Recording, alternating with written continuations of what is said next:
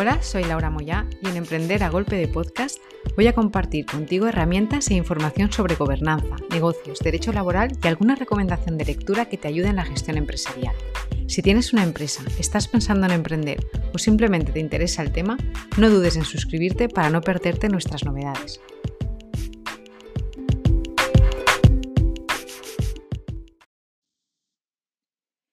No te voy a engañar. En la planificación que tenía pensada para hoy, pues pensaba hablar de la reciente reforma laboral y lo entrecomillo, luego te cuento por qué.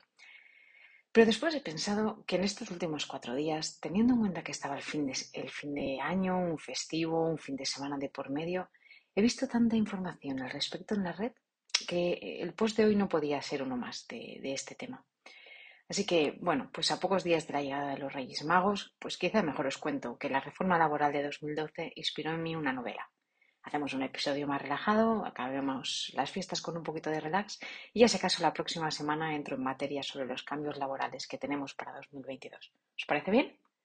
Bueno, también os adelanto que en un par de semanas tenemos previsto hacer un desayuno formativo donde vamos a entrar en detalles, o sí, sobre la reforma laboral que se ha publicado recientemente. Así que si te interesa asistir, pues te dejo eh, un enlace para que, bueno, pues para que te pongas en contacto con nosotros y te avisemos.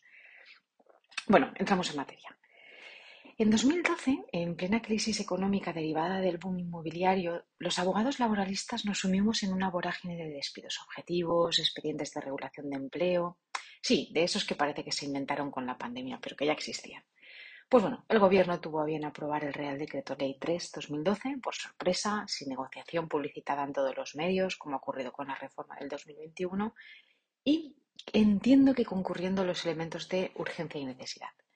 Se aprobó un viernes, era bastante habitual en aquel momento los consejos de ministros de los viernes, se publicó un sábado por la mañana y entraba en vigor al día siguiente de su publicación en el BOE.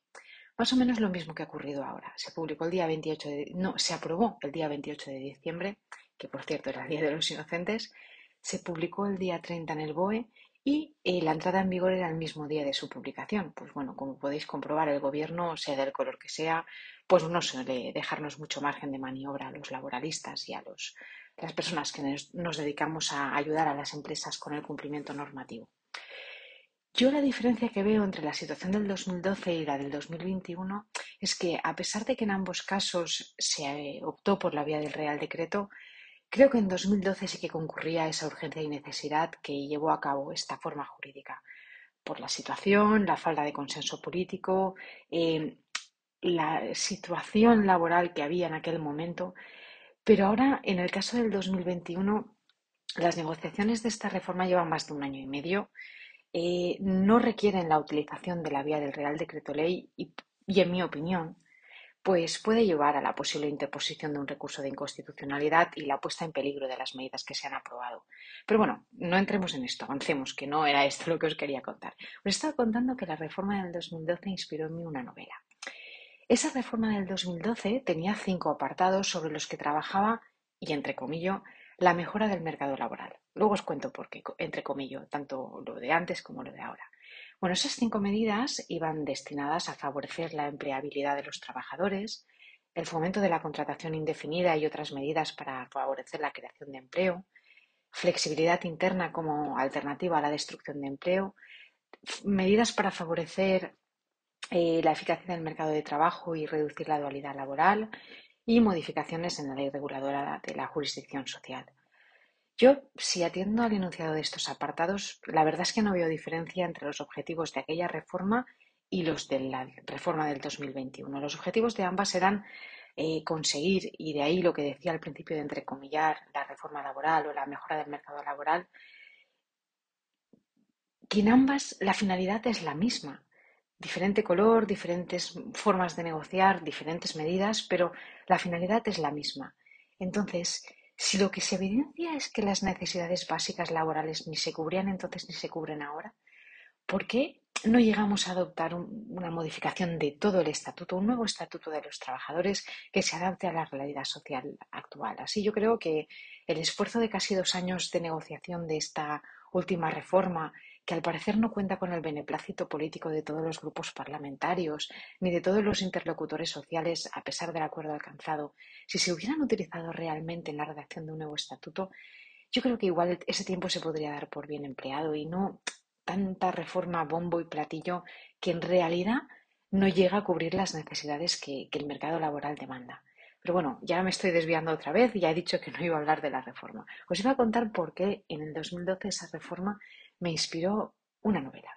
Bueno, pues entre las medidas de la reforma del 2012 se encontraba dentro del apartado de flexibilidad interna la eliminación de la que hasta entonces era necesaria autorización administrativa para, aprobar un expediente de, de regulación de empleo. De esta forma, se dejaba la negociación entre empresa y representantes de las personas trabajadoras pues bueno, para adoptar las medidas que el expediente colectivo pues pudiera, pudiera requerir. Si la empresa no contaba con representación, los propios trabajadores podían crear una comisión ad hoc para negociar el expediente. Esta reforma del 2012 y estas medidas fueron muy criticadas, pero en cambio no han sido, no han sido. A lo largo de la pandemia y los múltiples decretos que se han ido dictando a lo largo de este año y medio, pues bueno, se recuperó el control por terceros de las medidas a adoptar por parte de la empresa en los expedientes de regulación temporal de empleo, los conocidos como ERTES. Y se habilitó a los sindicatos más representativos del sector en el que se encontraba encuadrada la empresa a negociar en caso de ausencia de representación legal de las personas trabajadoras. Fueron medidas temporales y en cambio la reforma del 2021 ha modificado parte de la regulación de los expedientes de regulación de empleo, también dentro de las medidas de flexibilidad internas previstas por el reciente Real Decreto de 28 de diciembre, y sin embargo no ha vuelto a recuperar el control administrativo y mantiene la existencia de la comisión ad hoc. Bien, pues dicho esto, te contaré por qué esa reforma del 2012 inspiró una novela que publiqué en 2014 y era porque en aquel momento Además de eliminarse la autorización administrativa, que fue un cambio muy importante y que agilizó mucho la tramitación de expedientes colectivos, estaba en proceso de instrucción el caso del Fondo de Reptiles en Andalucía, que más conocido como el escándalo de los seres. Yo soy aficionada al thriller jurídico y todas las novelas que había leído y que sigo leyendo sobre esa temática, ahora hay más, ¿eh? pero hasta aquel momento, y no oculto que mi escritor favorito siempre ha sido John Grisham, pues estaban ambientadas en ubicaciones americanas y en caso de ser españolas el sector predominante siempre había sido el penal. Es verdad que nos da más juego porque la gran multitud de delitos que se pueden cometer pues puede dar lugar a historias de narcotráfico, de asesinato, de estafa, en fin, un largo etcétera. Así que pensé, bueno, ¿por qué no escribir la historia que a mí me apetece leer en este momento? En 2013, que fue cuando la escribí, pues empezábamos un cambio de ciclo de actividad en el despacho. Llevábamos cinco años muy intensos derivados de la crisis inmobiliaria que había provocado la mayor destrucción de empleo que yo personalmente había conocido en mi trayectoria profesional. Actualmente ya llevo 22 años. Y en verano del 2013, pues surgió, eh, se gestó esta historia que conté y que dio después lugar a la publicación de Vanitas Vanitatum, que así se llama mi novela.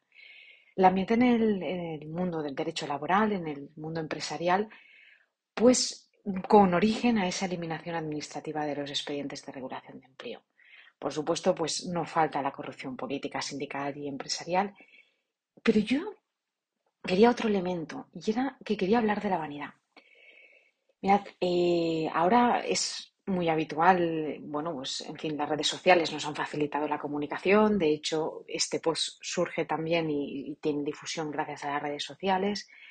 Yo creé mi perfil de Twitter en 2011 gracias a un amigo que, bueno, pues que en aquel momento nos habló de LinkedIn, de, de Twitter, como herramientas de gestión empresarial, pero no le daba mucho movimiento.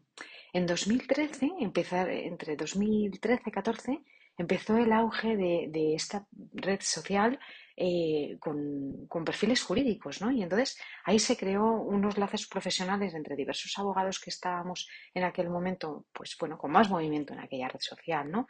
Que hoy puedo pensar o considerar que son amigos, aunque hoy, bueno, Twitter ya no es lo que era. Pero bueno, me vuelvo a ir por las ramas. Yo lo que iba es que os quería hablar de la vanidad.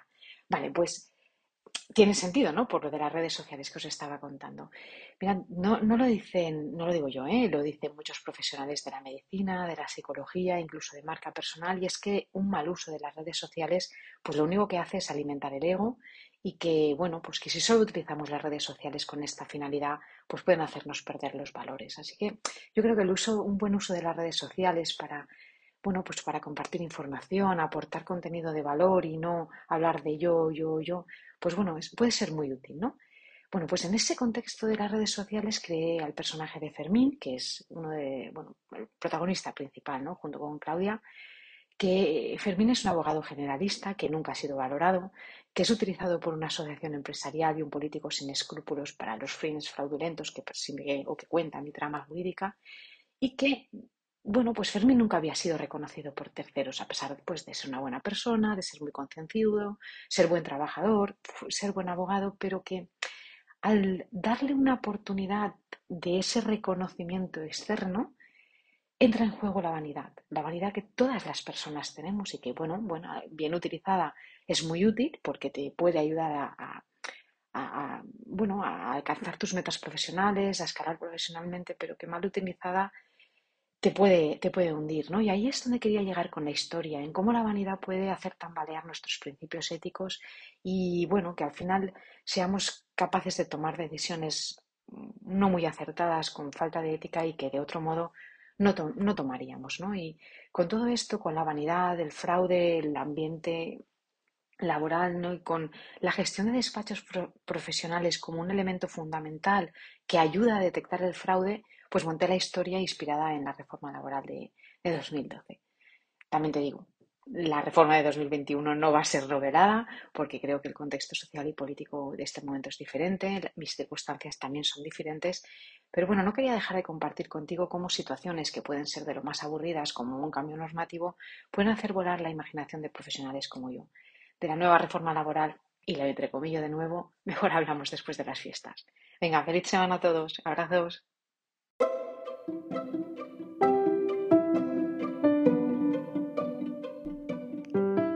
Gracias por compartir estos minutos conmigo. Nos vemos la próxima semana.